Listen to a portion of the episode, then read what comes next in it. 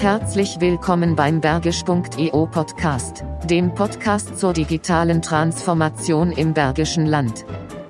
Heute unterhalten wir uns mit der Patentanwältin Eva Kohlstede, warum bei richtig guten Ideen Schweigen wirklich Gold ist und mit welchen Schutzrechten Innovationen und Marken geschützt werden können.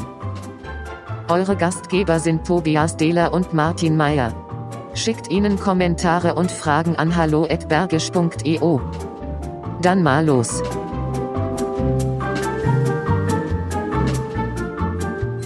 Tja, eine neue Folge bergisch.io. Hallo Martin. Hallo Tobias. Freue mich. Wir haben wieder einen spannenden Gast. Heute bei uns ist Eva Kohlstede, Patentanwältin aus Wuppertal. Und ähm, mit ihr wollen wir ein bisschen darüber sprechen, was Patente und andere Schutzrechte, Marken ähm, für eine Bedeutung haben. Äh, grundsätzlich für Unternehmen, aber speziell auch für alle diejenigen, die sich mit Startups und ähm, neuen Ideen, innovativen Ideen, also im Rahmen von digitaler Transformation am Markt hervortun wollen und worüber sie sprechen können und worüber sie besser eher sprechen sollten, wenn sie sich die entsprechenden Rechte gesichert haben. Ganz herzlich willkommen. Ja, vielen Herzlich Dank willkommen. für die Einladung. Und ähm, ja, Sie sind, wenn ich das so richtig verstanden habe, als Patentanwältin ja eigentlich gar keine richtige Juristin, sondern, also richtig in Anführungsstrichen, sondern Sie sind ja mal erst Naturwissenschaftlerin. Sie sind Diplom-Ingenieurin. Genau. Und ähm, haben eigentlich also mal erst mit diesem trockenen juristischen gar nichts zu tun gehabt, oder? Genau, ich bin Verfahrensingenieurin. Ähm, Patentanwalt oder Patentanwältin ist ein Aufbaustudiengang für Ingenieure und Naturwissenschaftler. Ähm, wo man halt in die rechtlichen Belange, die für einen Patentanwalt wichtig sind, eingeführt wird. Man kriegt so ein bisschen ähm, BGB, also bürgerliches Recht, äh, ein bisschen Zivilprozessrecht, ein bisschen Handelsrecht und natürlich Patentrecht, Gebrauchsmusterrecht, Designrecht und Markenrecht. Ähm, das sind also unsere Kerngebiete. Ähm, dann vermittelt. Das heißt, da kommt jemand oder Sie und hat eigentlich so Interesse in diesem naturwissenschaftlich mathematisch-technischen Bereich, also diese klassischen Genau. MINT-Berufe und ähm, sagt dann auf einmal, ich finde das Juristische spannend. Ja. Ähm, das ist ja eigentlich in meiner Erfahrung mal erst eigentlich zwei Bereiche, die sich häufig eher gegeneinander ausschließen, oder? Ja, schon.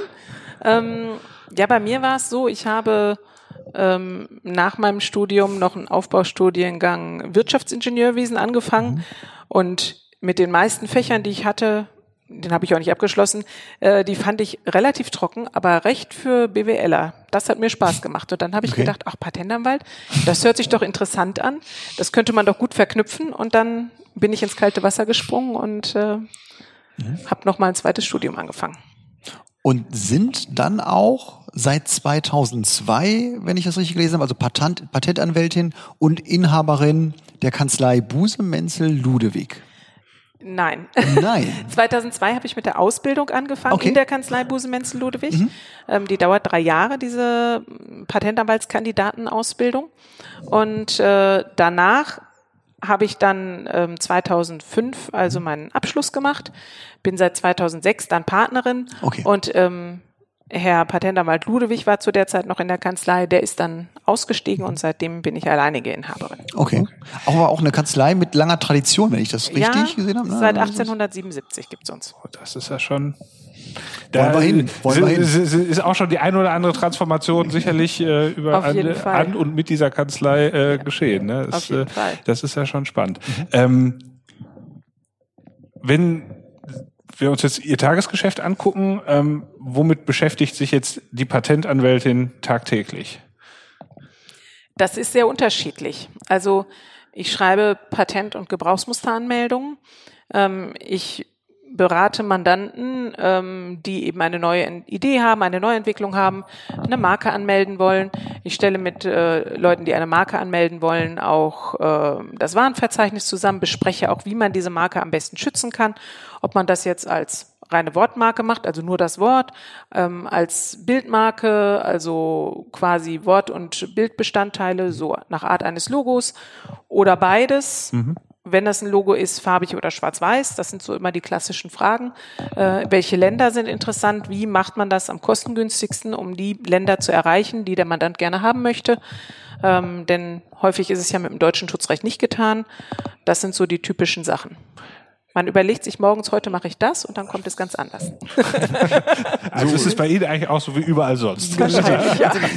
Also, wir- also hat man da notiert, Patente, Marken, Gebrauchs- und Geschmacksmuster. Genau. Lässt sich das in wenigen Sätzen nochmal so ein bisschen auch für den Hörer differenzieren? Also Marken Ja. haben wir jetzt, Marken kann man sich vorstellen, Genau. denke ich mal. Ähm, Gebrauchsmuster und Patente gehören eigentlich in eine Kategorie. Das sind technische Schutzrechte. Da werden also technische Gegenstände geschützt oder auch Verfahren, also ähm, Herstellungsverfahren oder Verfahren, die man mit einem Gegenstand machen kann. Ähm, und Geschmacksmuster, das ist ein Designschutz. Da geht es rein um die Optik. Sie haben ein Glas, das sieht so und so aus. Das sieht anders aus als Gläser, die es bereits gibt, die andere Leute schon mal entwickelt haben. Und das ist besonders schick. Das melden Sie zum Design an. Oder Sie haben eine neue Tapete, ein neues Tapetenmuster, ein neues Stoffmuster. Ähm, auch durchaus technische Gegenstände. Was weiß ich, Sie haben eine, eine Schere, die in einer 2K oder 3K-Technologie hergestellt wird, wo der Griff besonders ergonomisch geformt ist oder so. Das hat keine technische Wirkung, aber eine Designwirkung. Und das sieht einfach toll aus und das können Sie dann eben als Geschmacksmuster oder Design schützen. okay. Und nochmal, also, also zwischen dem Patent und dem Gebrauchsmuster, die Mhm. in eine Kategorie gehören, wo ist da nochmal so ein bisschen? Ja, also ein Patent wird geprüft vom Patentamt. Da müssen Sie innerhalb einer gewissen Zeit einen Prüfungsantrag stellen. Ähm, da können Sie auch mehr schützen und da haben Sie einen absoluten Neuheitsbegriff. Das heißt, wenn Sie es einen Tag vorher gezeigt haben, ist es nicht mehr neu und dann ist es nicht mehr patentfähig.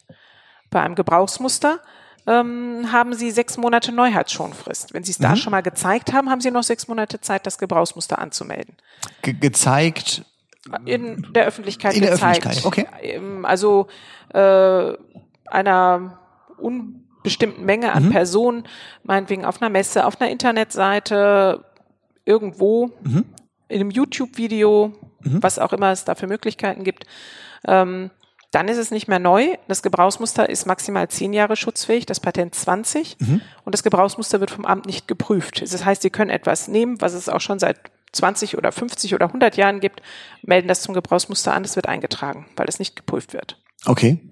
Aber beim Patent, wenn Sie das machen, wird der Prüfer sagen, das gibt's schon, das ist nicht mehr neu, das kriegen Sie kein Patent drauf.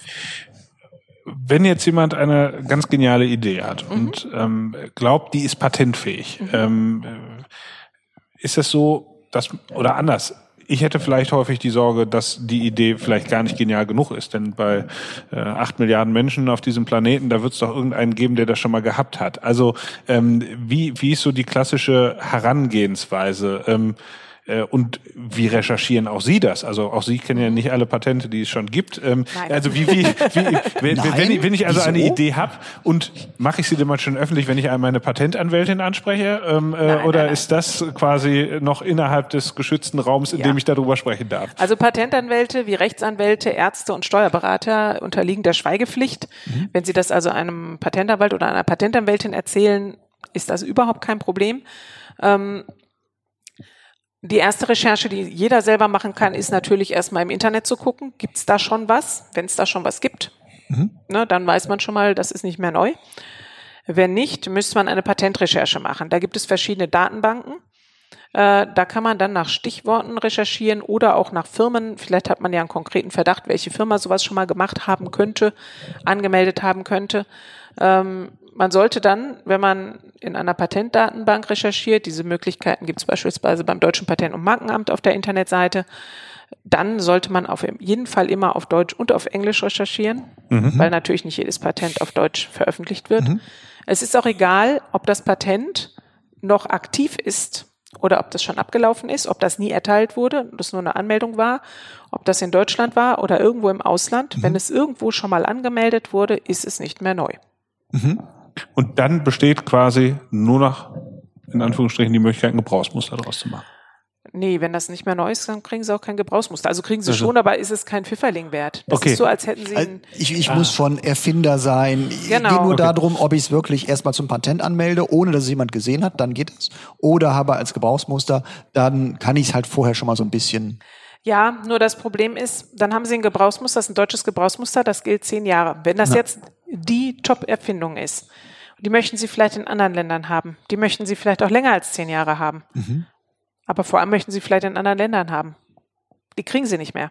Okay. weil die dann schon mal gezeigt wurde. Okay. Das ist immer schlecht. Also immer erst anmelden, dann zeigen. Klingt halt auch dann schon, also ja, ich, ich weiß nicht, mir ist jetzt eben hatte ich kurz die Frage, ist das Bergische Land denn ein gutes Pflaster für eine Pan Patentanwältin? Ja, Ja.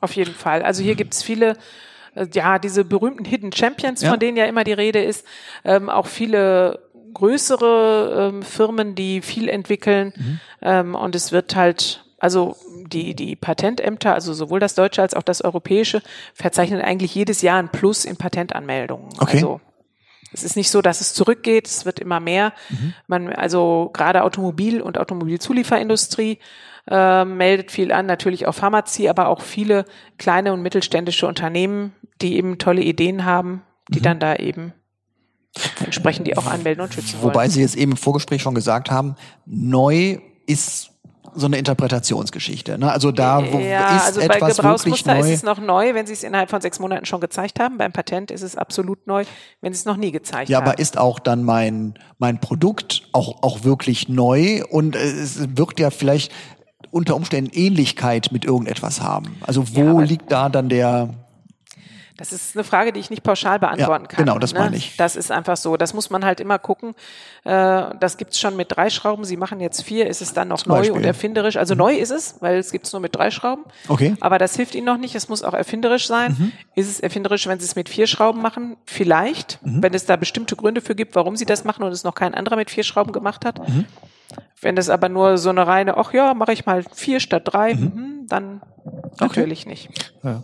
Ähm, in dem Zusammenhang, ähm, das, was wir jetzt gerade besprochen haben, das war jetzt mal erst sehr produktbezogen. Jetzt Mhm. gibt es ja einen ganz spannenden Bereich, gerade wenn wir so rund um Digitalisierung sprechen, das ist ja Software. Und ähm, ich Ja. habe wenig Ahnung, aber Software lässt sich nicht patentieren. Ne? Das äh, äh, ist ja mal erst so die, die Kernaussage, zumindest in Deutschland, richtig? Ja, ja, Software an sich ist nicht patentfähig, aber Genau. man kann versuchen, und das geht dann wieder nicht mehr mit einem Gebrauchsmuster, sondern tatsächlich nur im Rahmen eines Patentes, ähm, ein Verfahren anzumelden, was das, was die Software tut, quasi abbildet. Weil theoretisch, wenn eine Software etwas tut, wenn man sehr viel Zeit hat und sehr viel Muße hat und vielleicht auch mit sehr viel Personen daran sitzt, kann man es ja auch ohne einen Rechner oder irgendwas machen. Oder man hat ein Verfahren, was mit Hilfe eines Computers oder eines Rechners oder eines sonstigen Geräts irgendwie funktioniert. Also das kann man versuchen, da diese Umgehung zu finden, ähm, das als Verfahren anzumelden. Hängt dann aber wirklich vom konkreten Anwendungsfall ab. Das heißt aber, ist das etwas, was man ähm, äh, sich, ja, sagen wir mal, gerade als Entwickler auch vorab überlegen sollte, äh, dass so ein Thema, äh, also quasi das Verfahren drumherum äh, zu beschreiben und, und zu überlegen, da, sagen wir mal, den einen oder anderen Trick und Kniff einzubauen, so dass man sagt, ja, das Verfahren ist eben besonders und das ist äh, quasi dann nur hinterher Software unterstützt. Also wenn das Sinn macht für die Software, dann bestimmt. Wenn das jetzt natürlich nicht so wirklich sinnvoll ist, also ich meine, das muss man halt wirklich im Einzelfall sehen. Man könnte auf jeden Fall gucken, ob das sinnvoll ist für die Software, diese Tricks und Kniffe zu beinhalten oder nicht, weil ähm, klar, für den Quellcode, da sind sie Urheber, jetzt sind wir bei dem Urheberthema, ähm, das kann Ihnen keiner nehmen, aber das kann ja trotzdem jemand äh, nachprogrammieren, Ja. wenn er eine ungefähre Idee hat, wie sie es gemacht haben. Muss ich, ich habe eine Idee. Mhm.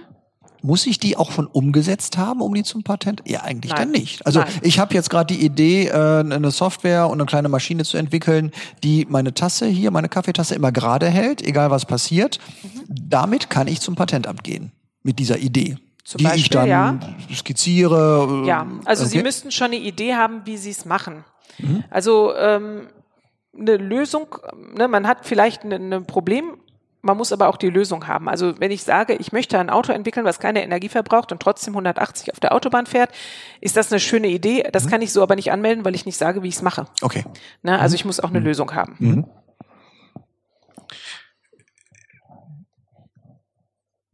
So, jetzt habe ich gerade einen Hänger. Ähm, Aber ne, das- okay, dann hake ich da noch mal kurz nach, weil da kommen Sie ja ins Spiel. Also, weil äh, ich, wir haben ja ein paar Tipps so, ich glaube, die können wir auch in die Shownotes reinpacken dann. Äh, Verlinkung zum Deutschen Patent- und Markenamt und so, wo man dann recherchieren kann. Vielleicht gibt's auch so die ein oder andere erste Checkliste, die man vielleicht mal da reinpackt. Aber genau das ist ja dann auch Ihr Job, äh, wenn ich das richtig verstehe. Also man kann nicht einfach mal eben was anmelden, sondern es muss vernünftig ausformuliert Ja. sein, auch rechtssicher ausformuliert sein, dass dann nicht jemand daherkommt und Genau. einfach Genau, also es gibt insbesondere bei den Gebrauchsmustern, das ist halt ein sehr günstiger Schutz. Wenn Sie das so selbst anmelden, kriegen Sie für 40 Euro ein Gebrauchsmuster. Okay. Kann sich jeder leisten, ist jetzt nicht so kompliziert. Äh, da haben Sie dann häufig Gebrauchsmuster. Da überlegt man sich, okay, das und das ist wahrscheinlich gemeint.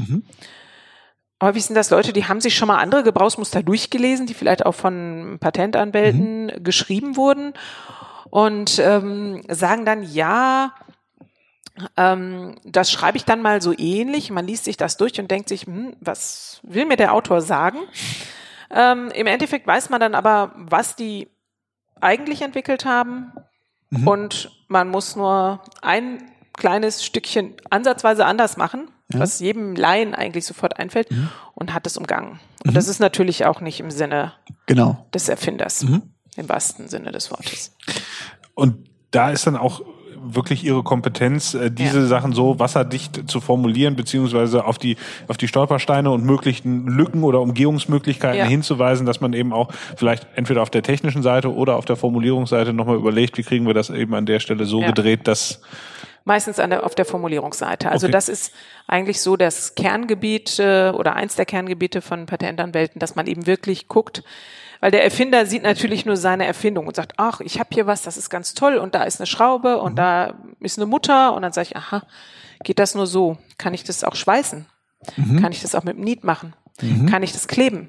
Gibt es eine andere Möglichkeit der Verbindung? Muss es aus Metall sein? Kann es aus einem anderen Werkstoff sein? Das muss man dann halt so ein bisschen austarieren, weil häufig ist der Erfinder natürlich auf seine Erfindung sehr fixiert und dann muss man als Patentanwalt eben gucken, wie kann man das beschreiben, dass es einerseits noch diesen Gegenstand beschreibt, aber andererseits eben nicht so einfach zu umgehen ist. Ist auch ein, ein spannender Aspekt in Ihrem Job. Also, also ich überlege mir gerade vom, vom Medizin, äh, Maschinenbau, Werkzeugbau, äh, ja, Anwendungen im Softwarebereich. Alles liegt dann ja in ihr, Ihren Händen und ja, muss beschrieben werden letzten Genau. Endes. Ja. Elektrotechnik, ähm, ja, alles Mögliche. Okay. das heißt eigentlich auch von Low-Tech bis High-Tech ist alles dabei. Genau, also es gibt ähm, natürlich Patente für ganz einfache Entwicklungen, die sich jeder vorstellen kann. Und es gibt eben auch ganz komplizierte Sachen, wo man dann erstmal genau gucken muss, was wie wo passiert, wenn ich mir die technische Zeichnung angucke oder den Film. Also teilweise gibt es ja auch noch keine richtigen technischen Zeichnungen. Oder man hat Einzelentwickler, die kommen dann tatsächlich mit so einer Handskizze, haben dann mal sowas da zusammen skizziert und ähm, Ja. das ist dann schon ganz spannend.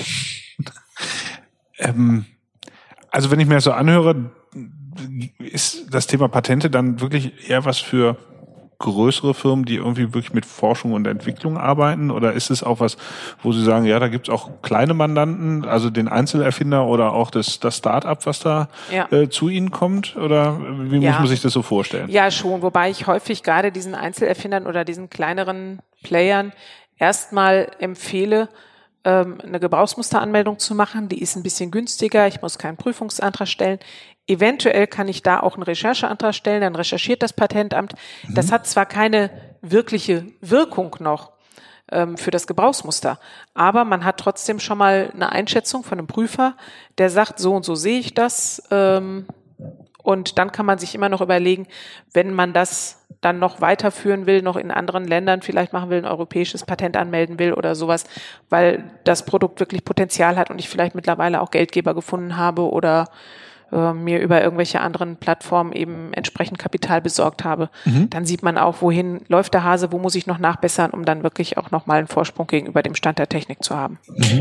Habe ich das richtig verstanden? Da würde dann ein Gebrauchsmuster angemeldet für etwas, was so ähnlich ist wie das, was ich perspektivisch patentieren lassen würde? Weil Genau. ansonsten hätte ich ja Das genau wieder Gleiche. die Situation. Nee, da das Gleiche. Ach so. Das kann man machen. Aber habe ich dann habe ich nicht die Veröffentlichungssituation? Ähm, Sie haben, wenn Sie ein Gebrauchsmuster oder Patent anmelden, zwölf Monate Zeit, auf den gleichen Gegenstand noch ein anderes Schutzrecht anzumelden. Ah, okay. Okay. Da kann man dann die sogenannte Priorität äh, ziehen und da hat man dann zwölf Monate Zeit und das ist dann eine ganz schöne Sache. Ich muss, muss beim Gebrauchsmuster einfach darauf achten, dass ich es dann halt nicht veröffentliche. Sonst dürfte ich es ja nicht mehr zum Patent anmelden. Doch, dann, dann zählt der Anmeldetag des Gebrauchsmusters. Also diese zwölf Monate Genau. sind quasi eine Schonfrist für Sie. Sie haben schon mal den Fuß in Mhm. der Tür, Sie haben gesagt, hier, Oh. ich habe was entwickelt, haben das schon mal gezeigt, Mhm. also haben das schon mal angemeldet und dann können Sie es auch zeigen und können das trotzdem dann nach zwölf Monaten Okay. noch als europäisches Patent nachanmelden. Aber nur Ah, nach zwölf okay. Monaten, nach zwölf Monaten und einem Tag nicht mehr. Ist das durch? Ah, okay. Genau. Gut, ja, das, das, das, das klingt ja schon mal spannend.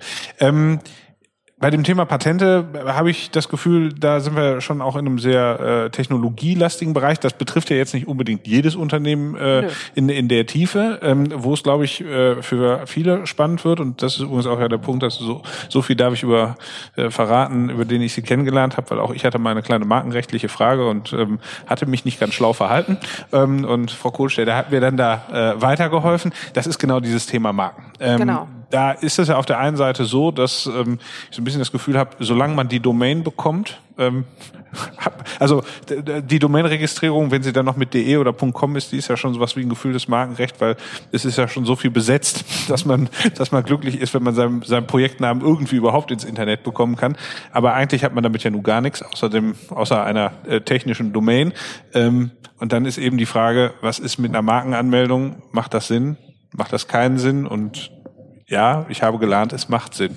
Ja, das, äh, da kann ich Ihnen nur zustimmen. Es macht auf jeden Fall Sinn, denn ähm, wenn Sie sagen, ach ja, funktioniert ja, hat ja bisher auch immer ohne funktioniert, geht ja alles super. Eine Marke ist das einzige Schutzrecht, was nicht neu sein muss. Das heißt, ein Dritter kann, das heißt, ein Dritter kann hingehen und ähm, dann einfach diese Marke schützen. Und zwar in genau dem Bereich, den Sie auch verwenden. Und äh, kann Ihnen das dann untersagen, wenn Sie nicht wirklich richtig bekannt geworden sind mit der Marke und wirklich die Marke durch Benutzung erworben haben. Das, Das- bedeutet dann aber wirklich eine ähm, in, der, in der breiten Öffentlichkeit wirklich Ja. wahrgenommene Marke. Genau. Also angenommen, die Genau. Marke Mercedes-Benz wäre nicht Ja. geschützt, ähm, dann würde man sagen, es fahren so viele Mercedes-Fahrzeuge rum, die Marke ist quasi aus sich Genau. selbst heraus bekannt genug, so dass sie Ja. Daimler äh, Ja. gehört. Oder Aber- Mhm. gehen wir auf Kinderschokolade.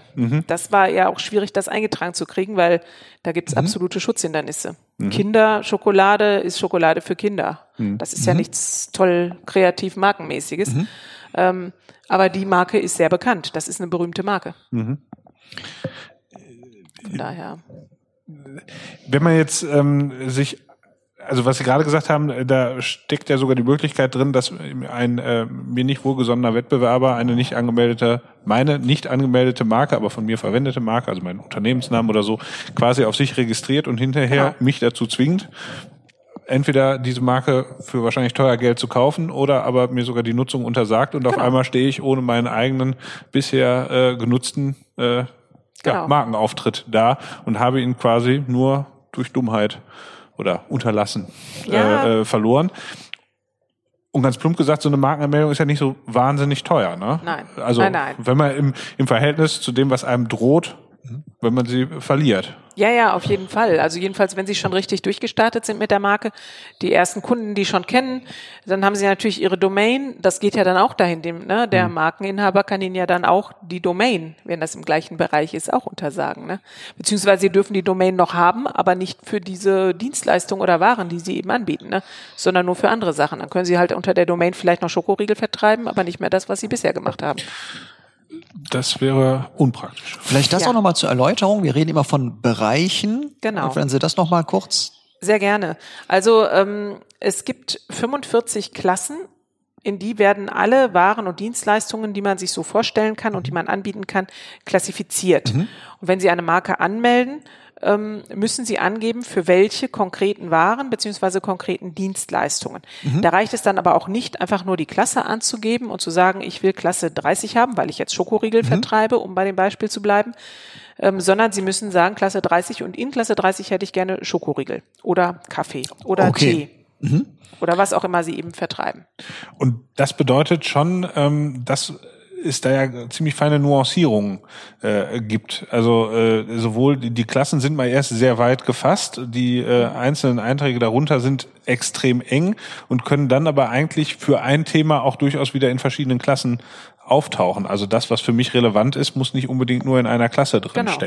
Genau. Ähm, ist es also günstig, da so breit wie möglich äh, anzumelden oder muss es doch spezifisch sein? Und ähm, also wenn man sich dieses dieses Kompendium der Nizza-Klassen anguckt, ich habe das da mal getan, äh, da kann einem ja schon ein bisschen schwindelig werden, Ja. äh, vor allem auch bei dem Gefühl, treffe ich da wirklich alles, was relevant ist, ne? Genau, also ähm, im Prinzip müssten Sie, also ist es schon äh, sinnvoll, die Sachen möglichst konkret zu beschreiben. Sie können zum Beispiel, also ich sag mal, wenn Sie jetzt Getränke haben, müssen Sie nicht hingehen und sagen, ich habe Apfelschorle und ich habe Orangenlimonade und Zitronenlimonade und Cola und Johannisbeerlimonade, sondern wenn Sie schreiben Limonaden, ist das ausreichend. Ähm, wenn Sie jetzt einfach nur schreiben Getränke, ist das sehr unspezifisch.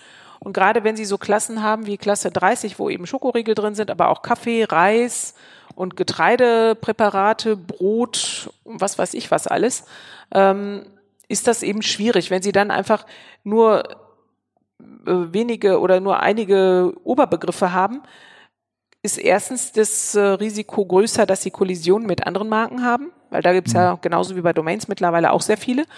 Und ähm, andererseits ist es so, dass sie nach fünf Jahren auch im Notfall nachweisen müssen, dass sie ihre Marke auch benutzt haben für die eingetragenen Ja. Waren und Dienstleistungen. Und wenn sie dann ganz, ganz viele Waren und Dienstleistungen haben, müssen sie das für alle einzeln nachweisen.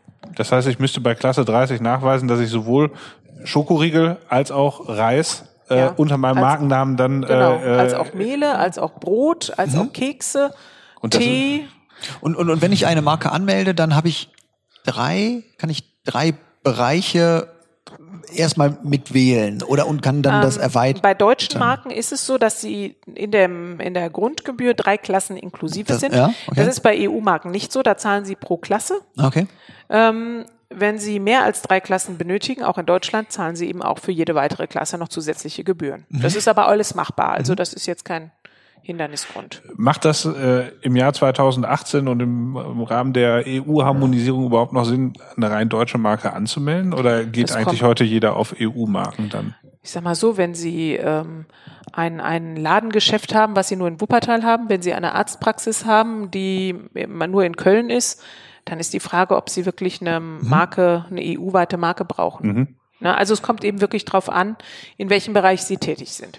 Das heißt aber Unternehmen, die irgendwo im Dienstleistungsbereich sind oder die Software machen oder äh, also Genau. die Themen, die die ähm, die Chance haben, dass sie auch, äh, sagen wir mal, die eigene Stadt oder das eigene Bundesland äh, überschreiten, da lohnt es sich dann schon eigentlich Ja, direkt ja. in die EU-Marke äh, Auf zu, zu Fall. investieren. Auf jeden Fall. Ja, aber dann kommt es wieder darauf an, welche Länder interessieren Sie denn noch? Möchten Sie nur EU? Reicht Ihnen das? Mhm. Dann würde ich sagen, machen Sie eine EU-Marke. Wenn Sie noch mehr Länder haben möchten, dann gibt es auch noch internationale Markenregistrierung. Dann brauchen Sie eine Basismarke. Jetzt geht es wirklich ins Eingemachte. Mhm. Dann brauchen Sie eine Basismarke in Deutschland oder in der EU. Und darauf aufbauend können Sie dann eben verschiedene andere Länder, die Sie interessieren, wählen. Und die Kosten sind unterschiedlich, ob Sie von Deutschland oder von der EU ausgehen.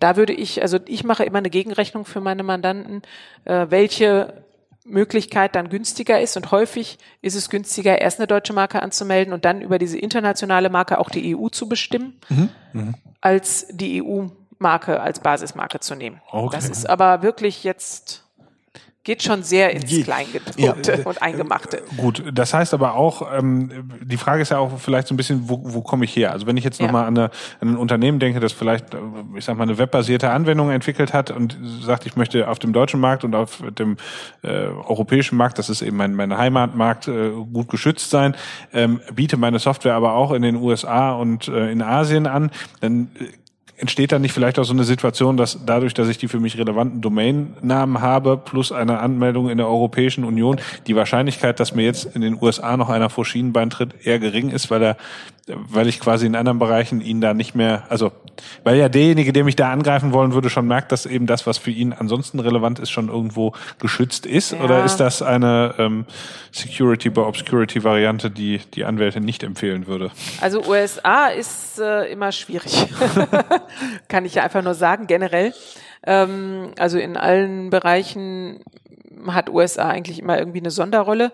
Ähm, aber wenn Sie bei Europa bleiben, wir müssen ja gar nicht so weit gehen, gibt es ja auch so Länder wie Norwegen und Schweiz, die einfach nicht in der EU sind. Ne? Mhm. Und natürlich noch viele weitere, die ich jetzt nicht alle aufzählen will. Hm.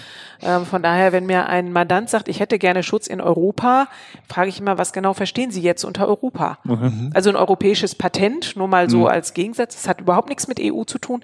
Da kriegen Sie zwar alle EU-Staaten, da kriegen Sie aber auch Schweiz und Norwegen, da kriegen Sie aber auch Türkei äh, und mittlerweile auch Marokko, Tunesien und Kambodscha. Die klassischen Was europäischen Länder. Was Wer nicht kennt näher an Europa als Sehr gut. Kambodscha. Also von daher ähm, Ist gut. ist es einfach etwas die Frage immer, was man unter Europa versteht. Und das ist mir gerade, wo wir jetzt von so auch so äh, Software und, äh, sprechen. Es gibt ja jetzt, also im Prinzip, ich, ich spiele mir ja gar keine Software mehr oder, oder immer seltener spiele ich mir Software auf den Rechner. Äh, Software liegt irgendwo in der Cloud, Software as a Service, also ich nutze das irgendwo. Und äh, das ist auch eine Anwendung, die ich mir schützen lassen könnte, die aber weltweit verfügbar ist, letzten Endes. Ähm, die, die müsste ich mir ja schon fast weltweit zum Patent anmelden, um auch wirklich einen guten, umfassenden Schutz zu genießen. Oder ja, solche jetzt ist, da also müssen Sie gucken, wo sitzen Ihre Märkte und wo sitzen Ihre Konkurrenten. Also ich Okay. meine, die Frage ist, sind dann wirklich so viele Menschen in Papua-Neuguinea, die ihre Software nachprogrammieren und das in ihrem Land benutzen? Na, aber also ich wenn, meine, aber wenn die, aber halt- wenn in Papua-Neuguinea jemand das nachprogrammiert, könnte er das ja übers Web problemlos auch hier in Deutschland mit anbieten. Nein. Nein, nein, also könnte er, dürfte er aber nicht. Okay. Also, ne, also äh, sie haben, also ist, der Schutz ist nicht so, dass sie jetzt, was weiß ich, ins Ausland gehen Mhm. Dann dürfen, darf da jemand programmieren, wo sie jetzt oder produzieren, ist egal, äh, wo sie jetzt keinen Schutz haben. Das, das ja, aber das darf dann nicht äh, in die Länder gebracht Mhm. Okay. werden, wo sie Schutz haben. Also es darf dann nicht in Deutschland angeboten werden oder in Europa oder wo auch Mhm. immer sie ihren Schutz haben. Ja. Das wäre ja sonst sehr einfach. Ja, ist- äh, ja, aber Also ich merke, ähm, das ist schon so ein Thema, ähm, was, glaube ich, wenn man sich überlegt, was, was Unternehmer und vielleicht auch gerade Gründer bewegt, dann sind das Themen wie, was ist mein Produkt, was ist mein Markt, Marketing, Vertrieb, Finanzen. Es gibt ja wahnsinnig viele Geschichten und dann kommt noch irgendwann Recht und bei Recht reden wir dann vielleicht über die Datenschutzverordnung, die neue und dann reden wir noch über äh, Impressumspflichten und so weiter und so fort. AGBs. Bis, äh, AGBs, genau, bis man dann irgendwann an dem Punkt ist, dass man denkt, naja, ich müsste auch mal meine Marke schützen und was ist eigentlich überhaupt mit meinen, ähm, äh, gibt's Leistungen oder, oder äh, Verfahren, die ich patentieren sollte? Also es ist ja Wahnsinn und da kommen wir ja wirklich in Tiefen rein. Ähm, äh, da kann einem ja schon ein bisschen schwummrig werden, weil wenn man so mit Ihnen jetzt eine halbe Stunde gesprochen hat, dann ähm, äh, muss ich sagen, bin ich fasziniert, was, was für Tiefen und Untiefen es da noch gibt, die wir äh, nur wirklich ganz oberflächlich jetzt, glaube ich, angekratzt haben. Ähm, äh, und das finde ich, äh, finde ich schon spannend, ähm, was es da ähm, äh, für eine Bandbreite gibt. Und ich glaube, das zeigt auch ein bisschen, das ist ein Wasser, da sollte man nicht mit dem Kopf zuerst reinspringen, sondern es ist vielleicht gut, wenn man jemanden hat, der einen ein bisschen an die Hand nimmt. Ähm, wo finde ich denn jetzt einen guten Patentanwalt oder eine gute Patentanwältin? Und anders, haben Patentanwälte auch Spezialisierung? Also macht es da Sinn, sich irgendwo vorher zu beschäftigen oder kann ich zum Beispiel zu Ihnen mit fast jedem Thema kommen? Also ich würde mal sagen, die meisten Kanzleien machen fast jedes Thema. Wo es wirklich Spezialisierungen gibt, ist im Bereich Biotechnologie und Pharmazie, weil das sind wirklich ganz spezielle Bereiche. Alles andere macht wahrscheinlich fast jeder Patentanwalt. Da muss man halt mal auf die Internetseite gucken, ob man da vielleicht schlauer wird, was da so drin steht.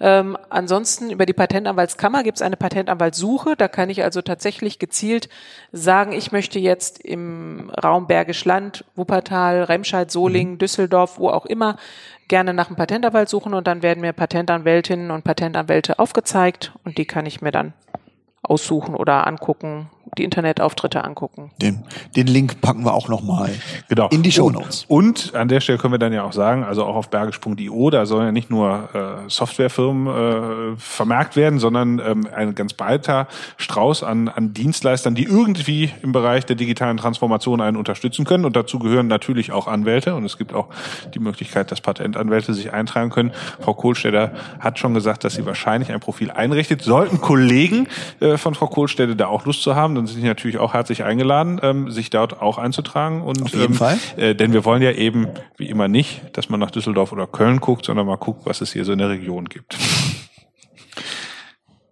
Mm, Auch wenn wir jetzt, ja, also wir wir merken, es geht wirklich in die Tiefe, äh, die ganze Geschichte und ähm, dafür gibt es sie ja, also dass, dass man sich auch bei ihnen beraten lässt. Ich möchte noch mal so ganz abschließend mal so dahin zu kommen, dass wir die Vorteile noch mal, äh, weil im, im Vorgespräch haben wir ja auch gesagt, also Digitalisierung bedeutet ja häufig heutzutage, ich teile meine Ideen. Ich habe ein, äh, ein Entwicklerteam, zwei sitzen in Australien, einer sitzt in den USA und ich sitze in, in Remscheid. Ich habe in irgendeiner Form eine Idee und die will ich jetzt nach vorne bringen.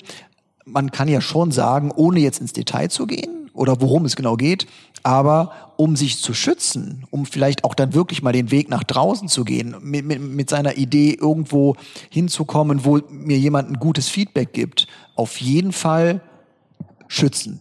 Ja. So, also das, ich könnte mir auch vorstellen, warum vielleicht viele Unternehmer gar nicht so nach draußen gehen mit dem, was sie so im Kopf haben, weil sie Angst haben, ja, da klaut mir doch jetzt einer meine Idee. Wenn ich jetzt, äh, es, es gibt ja auch so Innovationsplattformen, wo ich eine Idee reinwerfen kann und da stürzen sich 20 Leute drauf und sagen, hör mal, mach doch mal dies, mach doch mal das. Und um mich da so ein bisschen auch selbst zu schützen, was ja auch mein gutes Recht ist, Schützen meiner Idee in irgendeiner Form und Ja. mich dadurch ein Stück weit abzusichern. Genau, also erst äh, anmelden und dann zeigen, auf irgendwelche Plattformen gehen.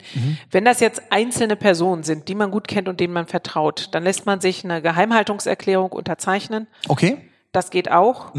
Ähm, nur das sollte man dann auf jeden Fall vorher machen und äh, dann auch nicht jetzt abends in der Kneipe am Stammtisch das schon mal so rausposaunen, sondern wirklich im ganz kleinen Kreis. Das kann man dann vielleicht mal besprechen, aber im Grundsatz immer erst anmelden.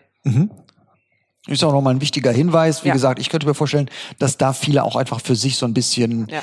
Hemmungen haben. Und äh, trotz Digitalisierung, trotz freien Informationen im Netz, fände ich es halt wichtig, dass sich da jemand, natürlich ist auch Kapital, das wäre nämlich noch meine, meine zweite Frage, ähm, für ein Unternehmen. Ich habe eine gute Idee, mit der ich vielleicht arbeite, vielleicht auch ein Verfahren, wo ich noch gar nicht so dran gedacht habe, wäre das vielleicht patentfähig. Wirkt sich das in irgendeiner Form auf einen Unternehmenswert aus, wenn ich sage, ich habe hier bestimmte Patente, die dann, Auf jeden Fall. Also Ja. Patente sind immer äh, eine Wert an oder ein Wert. ja? ähm, im Materialgüterrecht. Also das merkt man auch, wenn es um solche Sachen geht wie Verkäufe von Patenten oder auch Unternehmen, die in die Insolvenz gegangen sind. Dann wird auch immer versucht, vom Insolvenzverwalter noch Patent- und Markenrechte zu verkaufen. Gut, manche Markenrechte interessieren keinen, aber ähm, das ist durchaus üblich, dass man dann eben versucht, diese Sachen zu verkaufen, um da dann doch noch ein bisschen Kapital aus dem Unternehmen dann herauszukriegen. Okay, also kann das auch wirklich ein, Ja. ein wirklicher, auch Und auch wenn Sie finanzieller jetzt Mehrwert sein. Ja, auch wenn Sie zur Bank gehen, um Kredit wollen oder Mhm. so, ist das mit Sicherheit eine gute Sache, wenn Sie sagen, ich habe aber hier ein erteiltes Patent. Okay. Da wird die Bank eher sagen, aha, das ist ja schon mal besser als ich habe da so eine Idee im Kopf. Ja. Vielleicht in dem Zusammenhang noch, wie berechnen, also äh, für die Markenanmeldung gibt es Kosten, die ähm, äh, bei, zum Beispiel beim Deutschen Patent- und Markenamt, die kann man einfach ein, einsehen. Äh, wie ist es ansonsten? Ähm, äh, gibt es auch für Patentanwälte eine Gebührenordnung, nach der abgerechnet wird oder äh, muss ich das vorher verhandeln oder wie funktioniert das? Genau, also es gibt keine Gebührenordnung, wir sind keine Rechtsanwälte ähm, und äh, da muss man einfach den Patentanwalt seines Vertrauens vorher fragen, was wird das ungefähr kosten. Ähm, die meisten Patentanwaltskanzleien, von denen ich es weiß, rechnen entweder nach Stunden oder auf jeden Fall irgendwie nach Aufwand ab. Es gibt wenige, die Pauschalpreise machen, mag es aber auch geben vereinzelt. Das muss man einfach erfragen. Okay, aber das ist ja auch nochmal ein wichtiger Hinweis, ähm, dass das nicht wie beim Notar oder äh, Genau. so läuft, äh, wo man quasi vorher nur den Verfahrenswert bekannt geben muss und hinterher Genau. schon klar ist, was auf Nee, der nee. Rechnung steht. Also ich persönlich rechne immer nach Aufwand ab. okay. Wunderbar. Mhm. Und das hat jetzt mit dem Thema Patente, äh, also Markenrecht so gar nicht so viel zu tun. Ich habe aber auf Ihrer Internetseite, und vielleicht ist das ja auch mal ein, ein Anstoß für eine funktionierende Arbeitnehmer- oder Mitarbeitermotivation. Ich habe was bei Ihnen gelesen von der Erfindervergütung. Ja, das ist ähm, eine gesetzliche Vorgabe. Also wenn Sie ähm, Angestellter sind und Sie entwickeln etwas und erfinden etwas, was in den Bereich des Arbeitgebers gehört, also mhm. des Unternehmens des Arbeitgebers gehört, müssen Sie ihm das schriftlich melden. Der Arbeitnehmer kann das annehmen oder ablehnen. Wobei das Ablehnen muss er aktiv machen. Das Annehmen passiert automatisch, wenn er es nicht mhm. ablehnt. Und äh, dann steht Ihnen eine Erfindervergütung zu als Arbeitnehmer. Mhm. Das kann auch nicht durch irgendwelche Arbeitsverträge und bei uns steht im Arbeitsvertrag, dass das nicht gezahlt wird oder so, abbedungen mhm. werden zum Nachteil des Arbeitnehmers. Mhm. Eine Art der Erfindervergütung steht dem Arbeitnehmer, wenn er Erfinder ist, zu. Mhm. Wie hoch die ist, berechnet sich an verschiedensten Möglichkeiten und Faktoren. Das würde jetzt zu weit führen. Aber ähm, man kann sagen, wenn es dem Unternehmen viel bringt, mhm. dann kriegt der Erfinder auch mehr. Mhm. Und wenn es dem Unternehmen nicht so richtig viel bringt, kriegt der Erfinder nur eine Kleinigkeit. Mhm. Aber das ist ein ganz wichtiger Bereich, der in ganz vielen, gerade auch kleineren und mittelständischen Unternehmen absolut vernachlässigt wird. Ja. Und häufig ist es so, dass dann der Arbeitnehmer irgendwann nicht mehr im Unternehmen ist, weil er gewechselt hat, weil mhm. er in Ruhestand gegangen mhm. ist oder warum auch immer. Und dann ähm, kommt er dann häufig mit, ach, ich bin doch hier als Erfinder genannt. Mhm. In fünf Patenten, zehn Patenten oder mhm. was auch immer. Mhm. Da ist doch noch was zu kriegen. Das ist dann immer ganz Das heißt, mit der Erfindervergütung mh, hm, sichert sich der Arbeitgeber, der Unternehmer halt letzten Endes auch die, die, die, die, die Rechte vollkommen am Patent und, und, und schützt sich davor, dass da noch irgendwie jemand mal kommt und vielleicht was haben möchte. Ja, also die Erfindervergütung steht dem Erfinder sowieso zu. Ja. Ähm, und das Recht auf das Patent ste ähm, steht dem Arbeitgeber zu. Das ist eine gesetzliche okay. Vorlage, Vorgabe. Mhm. Ähm, das ist so, ich meine, dadurch, dass ich meinem Mitarbeiter Gehalt zahle, stelle ich sicher, dass er für mich arbeitet. Also mhm. das ist, mhm. das ist einfach so. Das muss okay. gezahlt werden. Ähm, und es hakt schon meistens damit, dass äh, der Erfinder keine richtige Erfindungsmeldung abgibt, die schriftlich zu erfolgen hat. Ähm, dass dann auch nicht darüber gesprochen wird, wie wird das vergütet oder genau festgestellt wird, wer hat denn das alles erfunden? War das mhm. der eine alleine oder haben da noch ein, zwei, mhm. drei Kollegen mitgearbeitet? Wenn ja, zu welchen Prozentsätzen mhm. und so weiter? Das ist dann kann dann schon ganz böse werden. Kann aber umgekehrt auch sagen, man kann ja, man das, das dazu führen, wir gemeinsam, äh, du hast da eine Fall. Idee, du erfindest was. Also das ist ja, kann ja auch das identitätsstiftend sein, wenn Fall. ich nicht alles äh, einfach nur unter Arbeit deklariere, sondern auch, auch jemandem mal sage, ja. du bist Erfinder bei mir im Unternehmen. Genau. Also, ja, auf jeden ja. Fall. Das ist, äh, ist auch eine tolle Motivation. Mhm. Und wenn die Leute auch gute Ideen haben, die sich dann auch gut umsetzen lassen und gut angenommen werden, können die sich ja auch noch gut ein bisschen was dazu verdienen. Das ist natürlich für den Arbeitgeber schön, wenn er mhm. dann neue Ideen hat und äh, neue Sachen hat, die er umsetzen kann. Und für den Arbeitnehmer natürlich auch eine feine Sache, wenn er ein bisschen mehr Geld am Ende des Monats hat oder wann auch immer. Genau, bevor jetzt aber alle Podcast-Hörer aufspringen und zu ihrem Chef rennen und sagen, ich kriege noch eine Erfindervergütung, ja. das bezieht sich nur auf Patente, richtig? Patente und Gebrauchsmuster. Und auf Gebrauchsmuster? Gut, aber eben nicht auf jede Idee, die ich irgendwie im Rahmen nein, äh, nein, meine, nein. meines Angestellten-Daseins hatte. So. Ja, also äh, die die Idee, ja, die Tassen, nee, die, die, wichtig, die, Idee, genau. die Tassen im Schrank eine Etage tiefer zu stellen, damit auch die kurzbeinigen Mitarbeiterinnen und Mitarbeiter drankommen, ja. führt nicht zu einer Erfindervergütung. wunderbar, wunderbar. Ja, aber auch das äh, spannende Themen. Übrigens eine Geschichte, von der ich bevor ich auf ihrer Website war, noch nie gehört hatte. Ähm, äh, auch das finde ich ähm, ist spannend, ähm, äh, in welchem Bereich man doch auch wieder äh, immer wieder noch ja Themen kennenlernen kann, wo man sagt, ja, die sind sogar gesetzlich geregelt. Das ist jetzt nicht irgendwie was spektakulär mhm. Neues äh, und ähm, ist doch auch beim einen oder anderen nicht unbedingt äh, schon mal irgendwie äh, aufgeschlagen ist. Genau. Und ähm, äh, insofern spannend, dass Sie uns da auch einen äh, Einblick geben. Gerne. Und wenn man mehr wissen will, Sie gehen in die Unternehmen, Sie bieten Weiterbildungen, Vorträge an zu den Themen. Also man kann da nochmal ja. auch ganz konkret auf das Unternehmen sich zugeschnitten bei Ihnen auf Rat holen, Weiterbildungen ja. so. Das ist auch ganz wichtig. Da sind wir ja nicht äh, drin, sondern wir verlinken Sie ja dann bei uns und äh, da kann man sich dann weitergehend ähm, informieren, damit man dann halt auch für sein Unternehmen die, die entsprechenden Lösungen finden genau. kann. Genau. Also Sehr das schön. auf jeden Fall. Und auch wenn jemand eine konkrete Idee hat oder sowas, ähm, kann ich, also ne, die Leute können natürlich auch zu mir in die Kanzlei kommen. Ich bin da auch offen.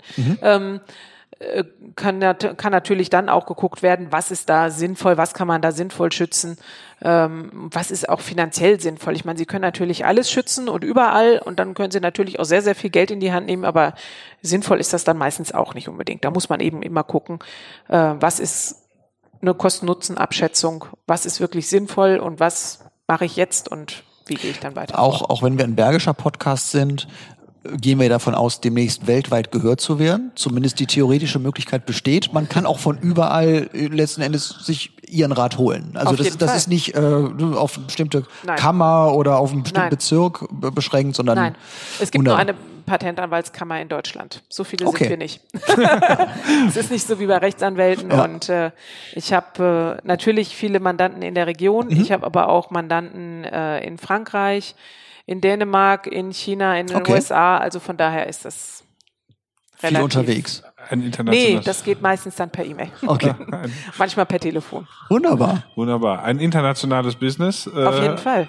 Aus dem Bergischen Land heraus. Das ist Die doch, Schutzrechte soll, wollen ja auch überall angemeldet werden. Also ich kann auch Schutzrechte überall anmelden. Es ist ja nicht nur so, dass ich Mandanten von überall habe oder haben kann, äh, denen ich dann deutsche und europäische Schutzrechte anmelde. Ich habe ja auch Mandanten, die möchten dann gerne eine Marke in Saudi-Arabien haben oder irgendwelche anderen äh, interessanten Sachen. Ich hatte letztens ein Geschmacksmuster in Vietnam, das fand ich auch mal spannend, hatte ich auch vorher noch nicht. Aber das ist ja alles kein Problem. Also wir arbeiten weltweit mit einem Netzwerk von äh, vielen anderen Patentanwälten zusammen und äh, schützen also weltweit alles, was die Mandanten geschützt haben wollen. Alles, was schützenswert ist. Auf jeden Wunderbar. Frau Kohlstelle, das war ein wirklich interessanter Einblick. Ähm, viele spannende Themen. Ich habe mir auch ein, zwei Dinge in den Hinterkopf genommen, um die ich mich jetzt mal noch kümmern muss. Es bleibt uns also an dieser Stelle ganz herzlichen Dank zu sagen. Und Martin dreht sie gerade freundlich um. Mhm. Sie sind äh, eine der ganz wenigen, die diese hochexklusive Bergisch.io-Tasse hiermit überreicht bekommen. Oh, vielen ähm, Dank. Als Dankeschön dafür, dass Sie bei uns waren. Und ähm, wir freuen uns, äh, wenn wir in Kontakt bleiben. Und ähm, vielleicht gibt's ja mal Fragen äh, oder so. Das leiten wir gerne weiter. Und ähm, dann schauen wir mal. Äh, bleiben Sie uns gewogen. Wir freuen uns, dass Sie bei uns waren und sagen Dankeschön. Ja, sehr Genau. gerne. Ich bedanke mich für das nette Gespräch und hoffe, dass ich äh, ein paar nützliche Informationen hatte und natürlich für die Tasse. Aha. Wunderbar. Vielen Dank Wow. dafür. Die Tasse Danke ist für sehr. Sie. Dankeschön. An unsere Hörer auch nochmal der Hinweis natürlich, das war jetzt, wir hoffen, jeder, der zuhört, hat sich auch schon einige andere Folgen von uns äh, angehört. Ähm, ihr seht, ihr, sie, duzen wir oder siezen wir?